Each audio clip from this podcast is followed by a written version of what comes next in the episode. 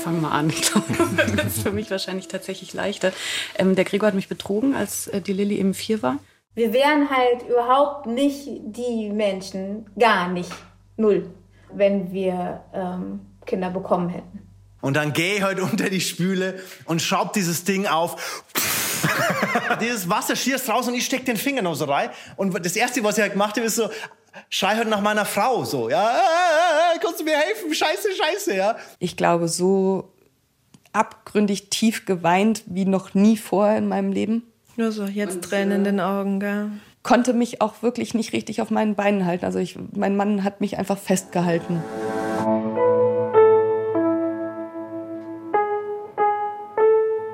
Eltern ohne Filter. Ein Podcast von Bayern 2. Hallo liebe Eltern. Heute sind wir hier, Schlien und Russland. Wir haben nämlich eine ganz spezielle Eltern ohne Filter Folge heute für euch vorbereitet. Eigentlich solltet ihr heute Katrin hören.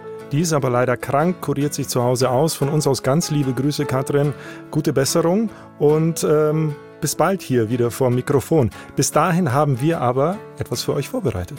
Wir machen heute ein kleines Behind the Scenes Eltern ohne Filter mit euch zusammen. Das heißt, wir nehmen euch so ein bisschen mit durch unsere persönlichen schönsten Momente von Eltern ohne Filter und erzählen euch auch so ein bisschen die Geschichte dahinter. Und zwar, weil wir in letzter Zeit ganz viele HörerInnen und FollowerInnen, also ihr seid mehr geworden und wir möchten euch begrüßen und euch zeigen, wie das Ganze funktioniert. Und Schlien fängt an mit einem ersten Ausschnitt aus der ersten Staffel und die Folge hat sie ziemlich beeindruckt. Warum, Schlien?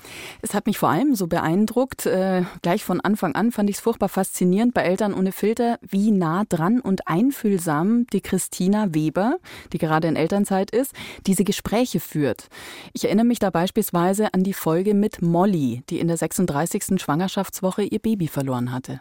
Wir haben ein Kind leider verloren, 2016, den Lenny.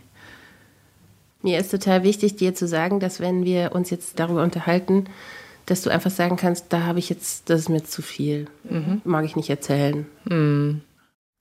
Ich meine, Russland, Interviews geführt haben wir beim BR ja alle schon mit allen möglichen Leuten zu allen möglichen Themen und Fachgebieten vor allem auch. Ne? Da musst du dich natürlich schon auch auskennen damit und recherchierst vorher selbst und dann hast du halt Expertinnen da sitzen, äh, die dir das dann nochmal genauer erklären können und so weiter, weil das einfach ihr Thema ist. Aber bei Eltern ohne Filter sind das ja Leute, die meistens keine oder kaum Erfahrung haben mit Interviews und ihr Fachthema in dem Fall ist ihre Geschichte, ihr Leben.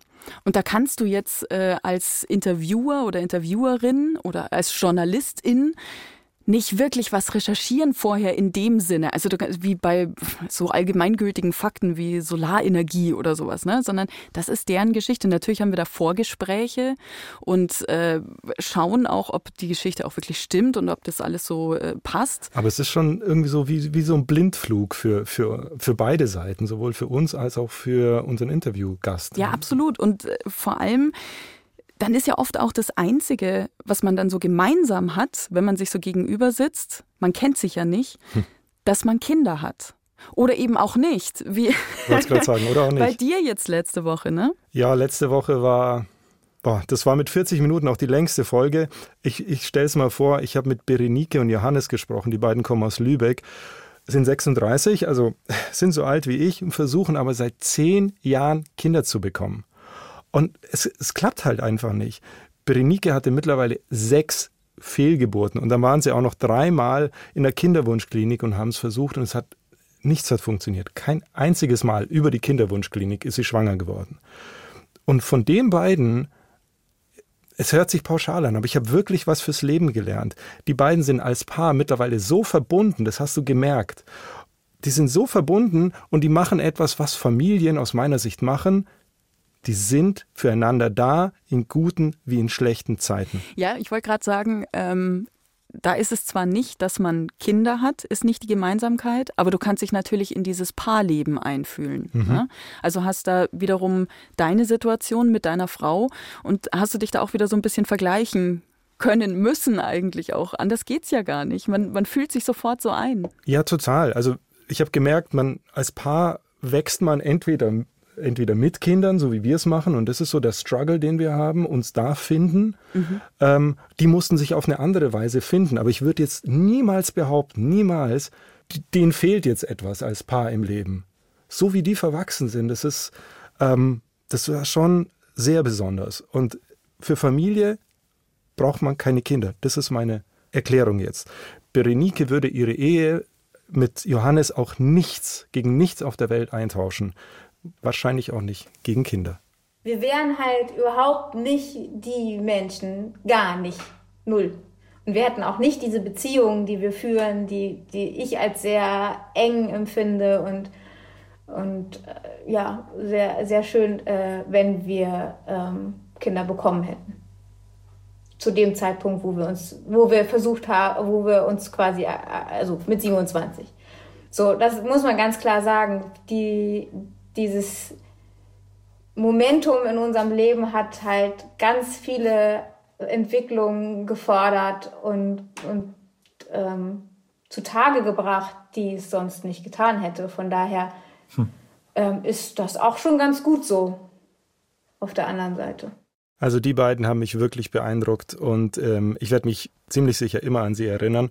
Und das Schöne ist, das ist das, was ich mir als Journalist, also bevor ich es geworden bin, immer irgendwie gewünscht habe, mit Menschen reden und ihnen richtig nahe zu kommen. Das hat Spaß gemacht. Ja, das mit dem richtig nahe kommen, da sprichst du was an. Das, ähm, wie nahe mir diese Eltern ohne Filtergeschichten gehen, hätte ich ehrlich gesagt kaum erwartet. Jetzt erzähle ich mal eine kleine Anekdote aus dem letzten Sommer. Ich glaube, ich habe hm, jahrelang nicht mehr so viel geheult wie letzten Sommer. Ich weiß noch, da war dann klar, dass die Christina erstmal in Elternzeit sein würde ab Herbst. Und da hatten wir überlegt, ja, wer macht jetzt da weiter? Und äh, jede und jeder von uns hat ja eine Probefolge gemacht und ich habe so gedacht, ah, oh, sau cool. Ich interview einfach meine beste Freundin, die Käthe, und zwar über das Wechselmodell, weil da, das ist sowieso auch so unser Thema. Ne? Wir sind äh, beide äh, getrennt gewesen und äh, beide alleinerziehend. Und ähm, vor allem sie kann halt wirklich aus ihrer zehnjährigen Erfahrung damit berichten. Also dachte ich so easy, ja, geschenktes Thema. Und äh, dann haben wir auch noch gedacht, na gut, zum Wechselmodell gehören aber ja auch zwei Elternteile. Und das ist ganz, ganz wichtig, dass wir ja nicht über andere Eltern oder anderer Leuts Geschichten erzählen, wenn wir dann mit den Eltern sprechen, sondern dass wir sie selber zu Wort kommen lassen. Und deswegen haben wir gesagt, gut, dann nehmen wir Käthes Ex-Freund, auch ein Freund von mir, äh, Gregor, mit dazu. Und dann haben wir zusammen dieses Gespräch geführt, auch äh, vor allem darüber, wie es zu dieser Trennung kam weil die eben keine besonders leichte war. Und ich habe nur gedacht, so während der Aufnahme schon, scheiße, was hast du da angezettelt? Was kommt jetzt da bitte nach zehn Jahren alles wieder hoch? Ich fange mal an. Ich glaube, das ist für mich wahrscheinlich tatsächlich leichter. Ähm, der Gregor hat mich betrogen, als äh, die Lilly eben vier war. Und er hat mir das gesagt. Und es war für mich tatsächlich sehr, sehr klar. In dem Moment, wo es mir gesagt hat, war für mich die Liebesbeziehung zwischen uns beiden komplett vorbei. Gregor sitzt da und schluckt. Das Ganze ist jetzt zehn Jahre her. Es gibt hier auch im Nachhinein jetzt nichts schön zu reden, das wissen wir alle drei. Aber so ausgesprochen wirkt es auf mich auch nach zehn Jahren schon noch hart. Ich weiß noch natürlich wie heute, das war in unserer Küche und hat gesagt, wir müssen reden und dann hat das mir erzählt und dann ist ähm, für mich wirklich einfach diese ganze Welt, die, die ich hatte, mein ganzes Leben vor mir zusammengebrochen. Für mich war klar, wir trennen uns jetzt, wir müssen es irgendwie logistisch auf die Reihe kriegen und unsere Elternschaft wird so weitergehen, wie sie vorher schon war. Obwohl irgendwie gerade alles, was an Lebensplan und Zukunft bei mir war, durchaus echt zusammengebrochen ist und es war sehr, sehr schmerzhaft.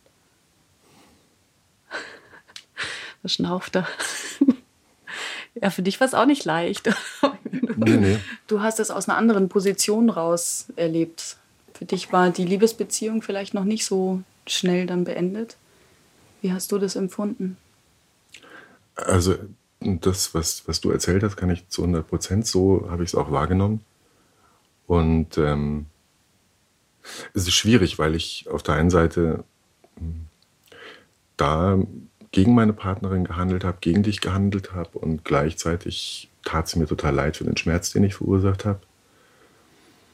Und konnte es aber auch nicht gerade bügeln oder irgendwas. Und ich habe auch nicht gekämpft. Ich habe auch nicht irgendwie mm, versucht, das ungeschehen oder, oder besser dastehen zu lassen, als es war. Und habe deswegen das sehr schnell akzeptiert, dass für dich da eine Grenze erreicht ist. Boah, und dann haben wir halt auch noch irgendwie so einen Song hinten dran äh, produziert von der Caro. Das überhaupt, vielleicht da mal ganz kurz Shoutout an all diese großartige Musik, die wir bei Eltern ohne Filter immer wieder mit einbauen dürfen. Die Caro selbst äh, ist Musikplanerin und Musikerin und die hilft uns da unglaublich. Und weißt du, wie der Song hieß, der da hinten dran war an, an dieser Folge? Nein. The Great Depression. Volltreffer. das ist auch wirklich, also immer wenn, wenn mir selber, wenn es mir selber so beim Sprechen dann schon so die Tränen reindrückt, dann schreibe ich ins Manuskript Musik. Weil dann brauche ich kurz einen Moment zum Schlucken. Das sind diese schönen, ganz nah dran Momente, wo du wirklich merkst, du bist einfach mittendrin in der Geschichte. They think they found, they think they found a cure for this disease. Taschentuch? Nein, das ist ja, es ist ja. ja unnötig, weil ich weiß ja, den beiden geht es ja jetzt total gut. Ja, aber ähm, mir geht es auch so. Ich habe ähm, noch nie so oft ähm, Tränen verdrückt oder sie auch fließen lassen, wie bei Eltern ohne Filter. Aber mit der Musik, das ist so krass teilweise. Wir legen die halt runter, um die gefühlte Stimmung, die wir da spüren, ja, nochmal noch mal, ähm, zu betonen. Und das, das reißt einen manchmal weg. Also ich kann mir bestimmte Folgen nochmal anhören. Ich weiß, was kommt. Hier bei Eltern ohne Filter weinen Männer. hier weinen Männer. Endlich. Und endlich, genau. Und die Folge, die mich da am härtesten erwischt hat, war die mit der Bestatterin Janina. Ähm, die kommt aus einer kleinen Stadt in der Nähe von Hamburg und ähm, hat ein Bestattungsunternehmen von ihren Schwiegereltern übernommen. Eigentlich Schneiderin. Und mit der habe ich darüber gesprochen, wie ja, wie sie das mit ihren Kindern handelt, weil der Job schon ziemlich stressig ist und wie sie mit ihren Kindern über Tod redet, weil die helfen ihr auch bei den äh, Bestattungen und bei den Zeremonien mhm. vorher. Und da habe ich was vorbereitet. Musik ist auch dabei. Hast du schon mal ein Kind beerdigen müssen? Nein. Meine, mein Mann und meine Schwiegermutter schon, mein Schwiegervater auch, ich nicht. Ist in den letzten sechs Jahren nicht passiert. Und ganz ehrlich, ich möchte das nicht. Ähm, ich, möchte, ich würde das natürlich niemals ablehnen und ich würde Himmel und Hölle in Be Bewegung setzen, damit das für die Eltern so einfach wie möglich ist. Aber das ist das Letzte, was ich mir wünsche. Ich möchte auf gar keinen Fall ein Kind beisetzen. Und dieser Tag wird mit Sicherheit kommen, aber ich möchte es nicht. Ich war einmal auf einer Beerdigung eines noch nicht mal ein Jahr, wenige Monate alten Babys. Das war im erweiterten Familienkreis. Mhm. Und ich krieg dieses Bild und die Rufe der Mutter nicht aus meinem Kopf. Nein. Andersrum kriegt man auch die Rufe eines Vierjährigen nicht aus seinem Kopf, der in der Kirche in der ersten Reihe sitzt und schreit, er will seinen Papa zurück. Es geht, du auch nicht wieder los. And I was hard to find. Only this could bring me home. Now I'm standing at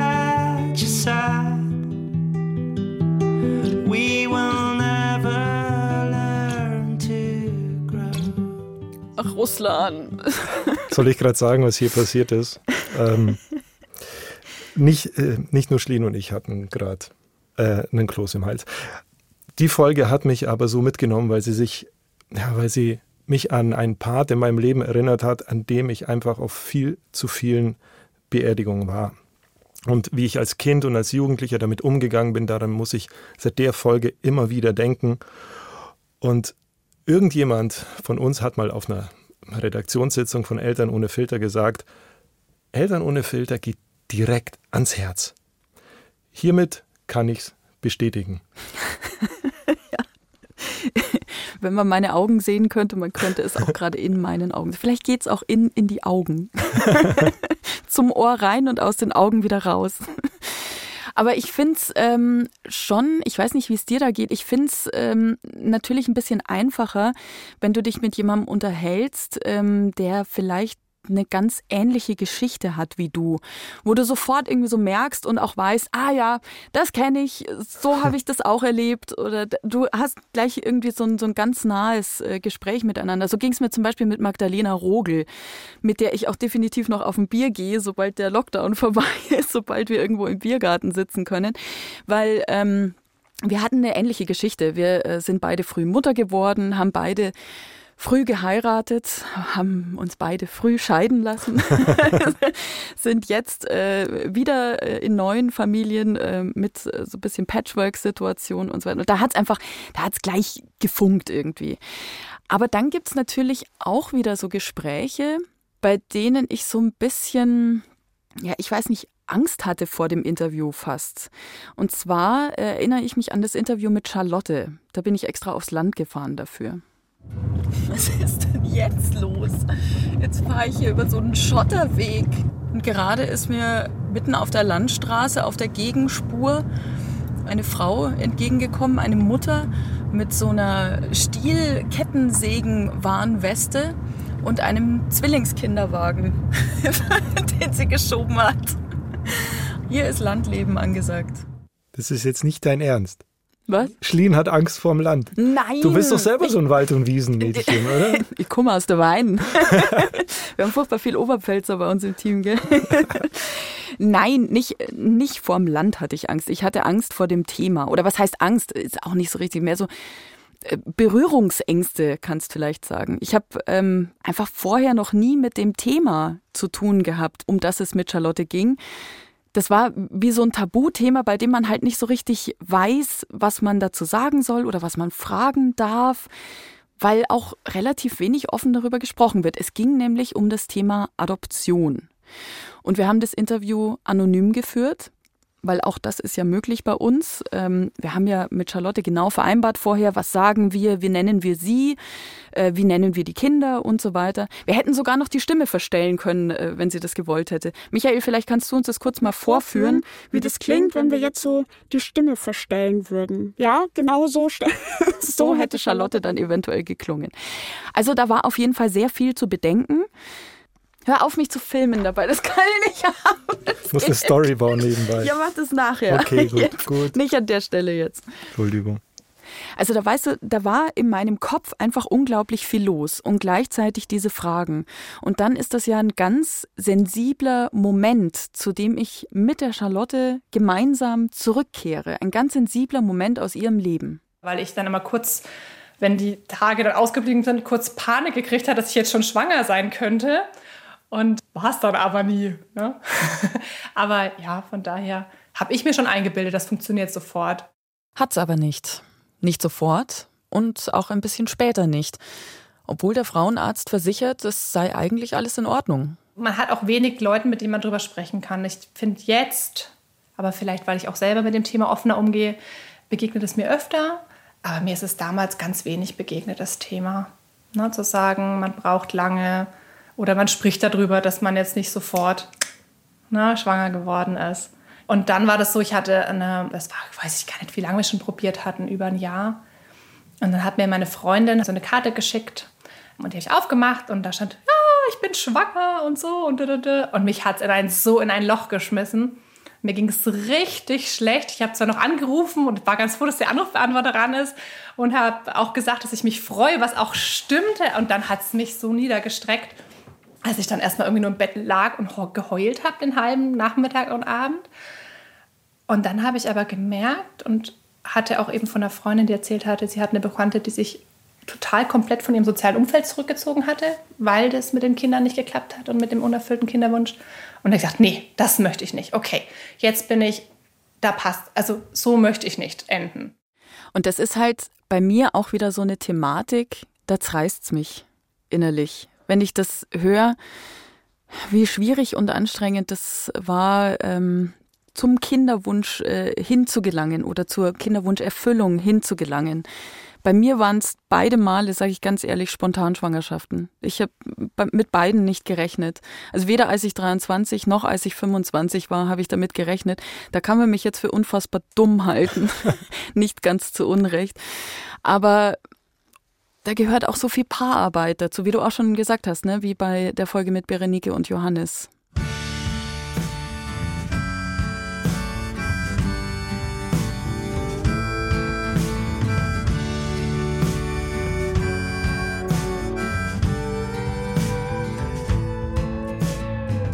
Weißt du, wovor ich jetzt langsam Angst habe? Was? Wir haben jetzt fast nur, trau nur traurige Dinge erzählt. Alle heulen schon, gell? Ja, alle Aber wir weinen. sind gar nicht so ein trauriger Podcast. Wir sind überhaupt kein trauriger Podcast. Uplifting. Total. Und weil ich jetzt Angst habe, dass wir zu traurig werden, machen wir die Musik jetzt hier aus. Gut. Und wir spielen Bumillo. Oh Bumi- ja. Ja, Bumillo. Hausmann und Kabarettist aus München, der ein schwieriges Verhältnis zu Spülmaschinen hat. Ja, also ich kann mich erinnern, als wir in der alten Wohnung haben wir mal dann mal eine Spülmaschine braucht, als die große dann so eins, zwei war. Und dann habe ich meinen Kumpel angegriffen, am besten. Das ist auch ein sehr moderner Mann. und dann habe ich gesagt, hey, hast du eigentlich, als du die Spülmaschine bei euch angeschlossen hast, hast du da unten das Wasser abdraht? Hat er gesagt, na, kann er sich nicht erinnern. Ja? Und dann gehe ich halt unter die Spüle und schraub dieses Ding auf. dieses Wasser schießt raus und ich steck den Finger noch so rein. Und das Erste, was ich halt gemacht habe, ist so, schrei halt nach meiner Frau so, ja, ah, ah, ah, kannst du mir helfen? Scheiße, scheiße, ja. Also, genau, ich bin quasi der erbärmliche Mann, ja, der den Finger in diesem Alu-Teil drin hat, ja, und versucht irgendwie die totale Überschwemmung der Küche zu verhindern und sagt, ey, Frau, Frau, Frau, hast du irgendwie einen Lösungsvorschlag, ja, und dann habe ich es irgendwie wieder geschafft, ja.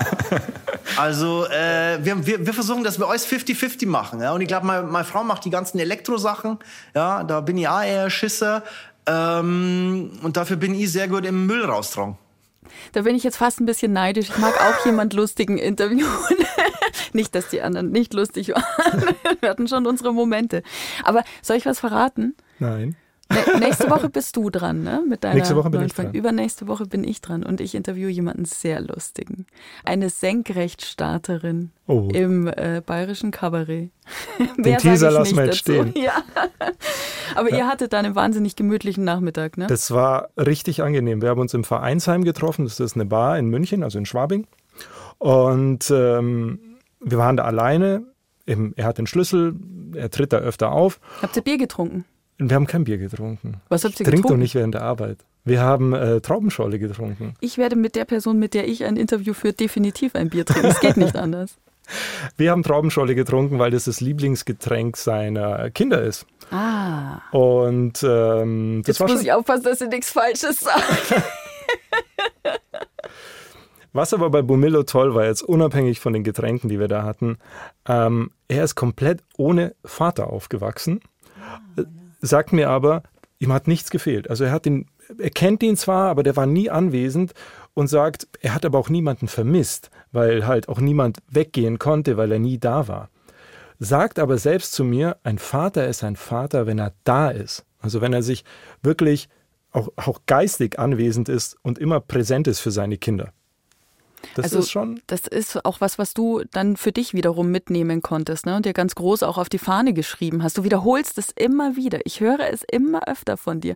Du bist der Vater geworden, quasi zum Beginn von Eltern ohne Filter. Also Eltern ohne Filter ist gestartet und da war dein Kleiner gerade drei Monate, erinnere ich mich richtig? So ungefähr? also Ähm, sehr Juli, klein auf jeden Fall. Ja, zweieinhalb, drei Ja, Monate. Ja, ja. Eltern ohne Filter war so. Äh, nee, mein Sohn war die Eintrittskarte zu Eltern ohne Filter. stimmt. Weil normalerweise dachte ich auf dem Arbeitsmarkt, wenn du Kinder äh, hast, wird es eher schwieriger. Bei Eltern ohne Filter nicht. Hier ist einfach nur gut. Nur gut. Ja, das äh, gilt auch nur für Frauen, dass es schwierig ist auf dem Arbeitsmarkt, wenn du Kinder hast.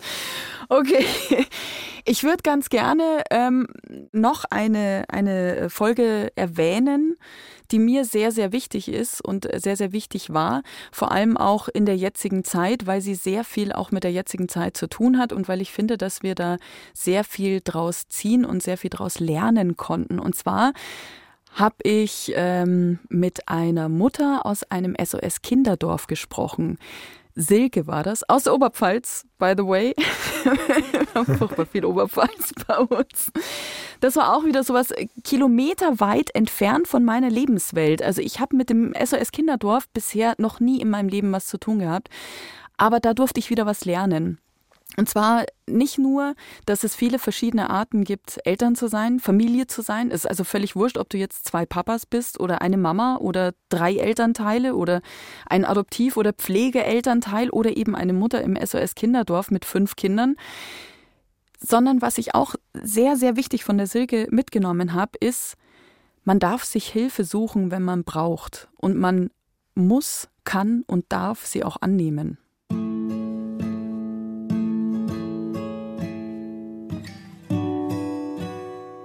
Es braucht ein ganzes Dorf, um ein Kind großzuziehen, heißt es immer so schön.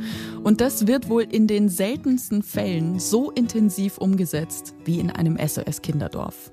Also das finde ich so wichtig.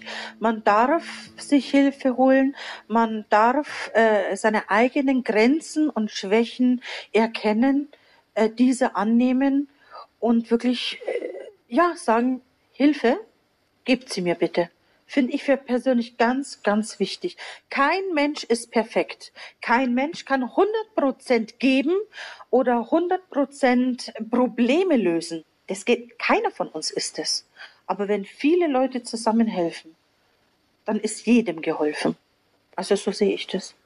Ist dir die Folge so ans Herz gewachsen, weil du dich vielleicht selber mal übernommen hast in deiner Mutterrolle, so zwischen Arbeit und Kindern? Ich würde nicht sagen in meiner Mutterrolle, ich würde sagen mit meiner Mutterrolle. also, ich glaube, ich habe mich schon damit übernommen, dass ich Mutter geworden bin. Aber jetzt mal ganz im Ernst, so sind wir nicht alle irgendwie auch so ein bisschen überfordert mit unseren Elternrollen? Ich will jetzt niemandem was unterstellen. Es gibt sicher Leute, die kommen da super easy durch und super easy klar, aber ich denke, die meisten von uns kennen diesen Überforderungsmoment und kennen auch diese kurze Zwischenstufe zwischen schaffe ich das jetzt noch? Packe ich das jetzt auch noch? Kann ich das jetzt auch noch irgendwie alles jonglieren? Arbeit, Kinder, Haushalt, bla bla bla, Ehe, alles irgendwie gleichzeitig. Oder brauche ich wirklich einfach Hilfe. Und wenn dann eine Freundin dasteht und sagt, kann ich dir helfen, kann ich dir was abnehmen, dann muss man auch einfach mal seinen Stolz runterschlucken und sagen, hey ja, bitte, nimm, nimm den Bratzen, nimm dieses Kind bitte und geh eine halbe Stunde um Block oder sowas. Ich muss kurz duschen gehen in Ruhe oder so. Hm. Ja, aber das ist das, was ich zurzeit vermisse also gerade während äh, und wegen der Pandemie, nicht, dass ich mein, mein Kind jetzt jemandem gebe oder so, sondern dass ich einfach mit einem Freund spontan auf ein Bier gehen kann oder ich erfülle jetzt die Klischees, aber das rauskommen einfach können. rauskommen, das fehlt mir schon. Mhm. Wir müssen gar nicht über, über die Familie reden, einfach was, was anderes, weil so, ich bin jetzt erst seit eineinhalb Jahren Vater, ihr macht das alle schon viel länger, aber dieses, naja, gefordert sein. Ich sage mal gefordert. Ich habe das Gefühl, ich bin da mittendrin und ich will's, ich will's richtig machen. Ich will's, ich weiß, dass es eigentlich nicht geht, aber ich will 100% hier und ich will 100% da. Und wenn irgendwo was fehlt, bin ich unzufrieden. Mit dieser Unzufriedenheit, so bewältigst du deinen Alltag oder gehst mit der Unzufriedenheit schlafen. Aber die geht halt nicht weg und je länger du das machst, desto länger habe ich auch das Gefühl, es funktioniert irgendwie. Aber es sind so Wellen. Heute so, morgen so irgendwie geht's. Aber ganz zufriedenstellend ist es nicht. Aber trotzdem. Darf ich dir einen ja, Tipp geben? Ja, kannst du. Was ich gerne mache, weil du sagst, rauskommen und mit Freunden sprechen. Was ich tatsächlich gerne mache, wenn ich das Gefühl habe, ich stecke jetzt hier gerade in der Wohnung zu sehr fest und ich brauche jetzt einfach jemand anderen bei mir, mit mir, dann gehe ich raus, gehe spazieren, gehe vielleicht sogar in Richtung Stadt spazieren, habe aber mein Handy dabei und videofoniere mit einer Freundin aus Berlin beispielsweise, die ich jetzt sowieso nicht sehen könnte. Und dann haben wir ein langes, intensives Gespräch, sind beide unterwegs, on the run.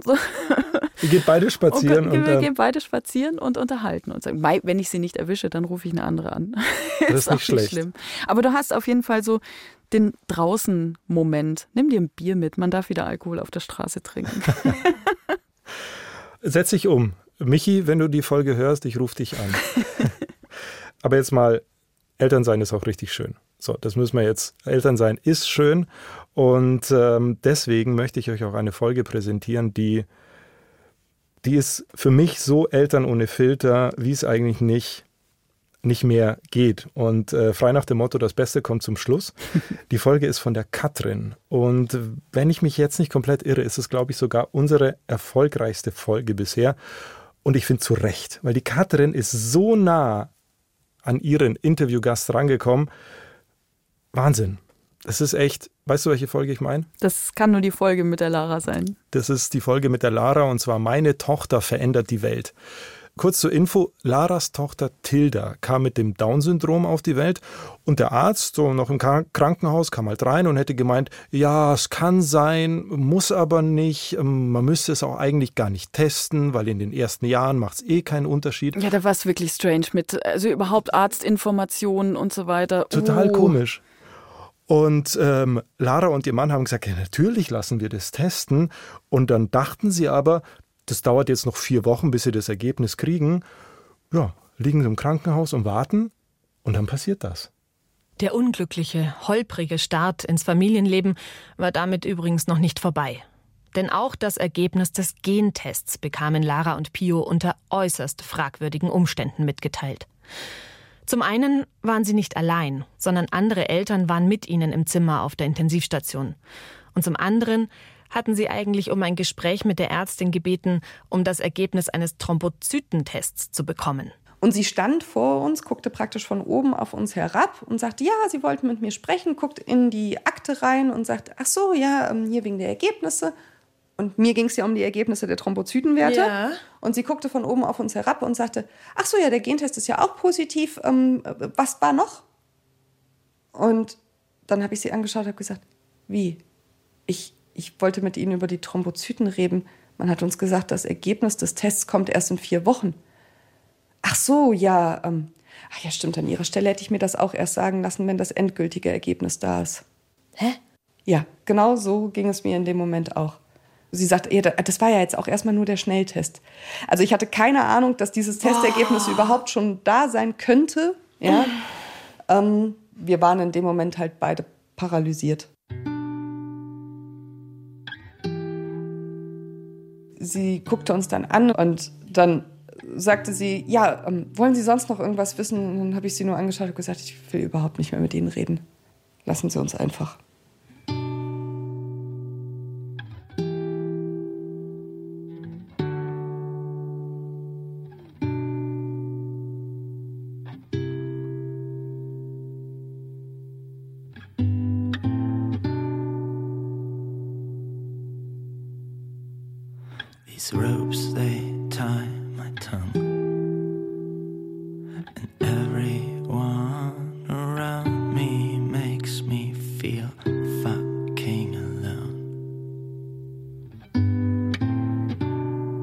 Wir waren dann noch einen Moment da und haben unsere Tochter festgehalten und sind dann irgendwann raus und wirklich vor das Krankenhaus raus.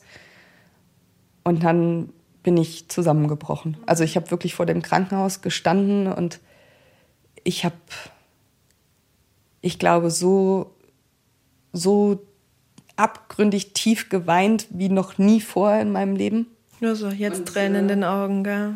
Konnte mich auch wirklich nicht richtig auf meinen Beinen halten. Also ich, mein Mann hat mich einfach festgehalten. Boah, Russland, echt einen ne zweiten Heulmoment einbauen gerade. Ja, Eltern ohne Filter geht ans Herz. Können Wieder. wir dann langsam aufhören? Zum Ende kommen.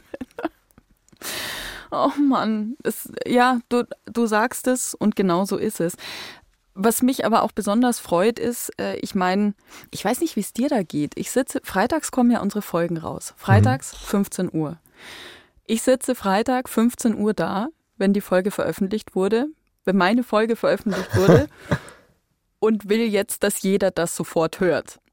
Mein Mann muss es dann immer anhören, mit mir zusammen nochmal.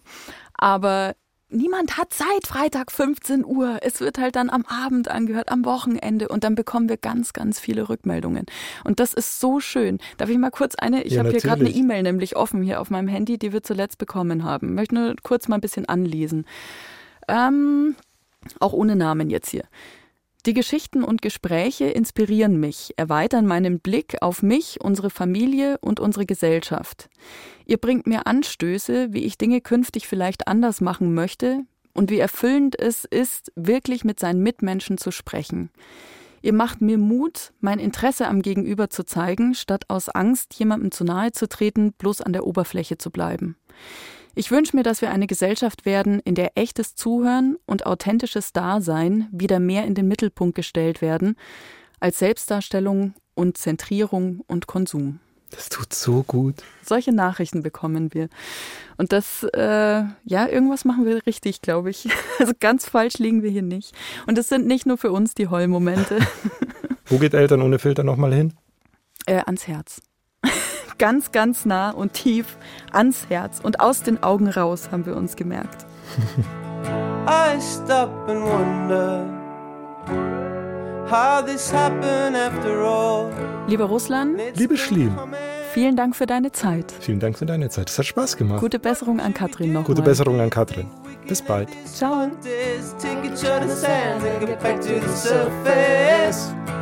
Let's quit this contest and get back to the surface. Eltern ohne Filter ist ein Podcast von Bayern 2. Redaktion hatte diesmal Jutta Prediger und produziert hat Michael Heumann. Und nächste Woche bin ich wieder dran. Und für die Folge habe ich mit Solveig und Christoph aus Rosenheim gesprochen. Und zwar darüber, wie die Pandemie, hm, sagen wir mal, Schieflagen in ihrem Familienleben schonungslos offengelegt hat. Zitat Solveig, wir wurden zurück in die 50er gebombt. Wir freuen uns, dass ihr uns so treu seid und schaut bitte auch auf unseren Eltern ohne Filter Instagram-Kanal, denn Russland und ich haben zeitgleich jetzt hier während der Aufnahme eine Story gebaut. Behind the scenes. Behind es geht the weiter. scenes. Radio und Hörfunk und Podcast zum Sehen. Bis nächste Woche. Ciao. Ciao.